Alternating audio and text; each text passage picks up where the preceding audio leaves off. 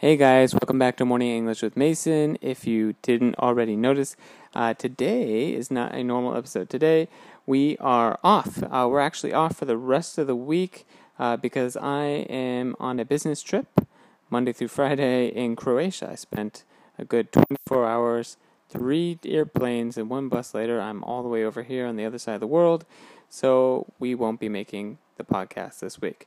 Uh, please stay tuned to next week uh, because we'll be back on a regular schedule, uh, Monday through Friday, 7 a.m. Uh, in the meantime, you can go over to check the blog. We'll still be uh, updating a little bit of content there later on this week, and you can follow us on social media and see what's going on there. All right, uh, have a great week. Bye.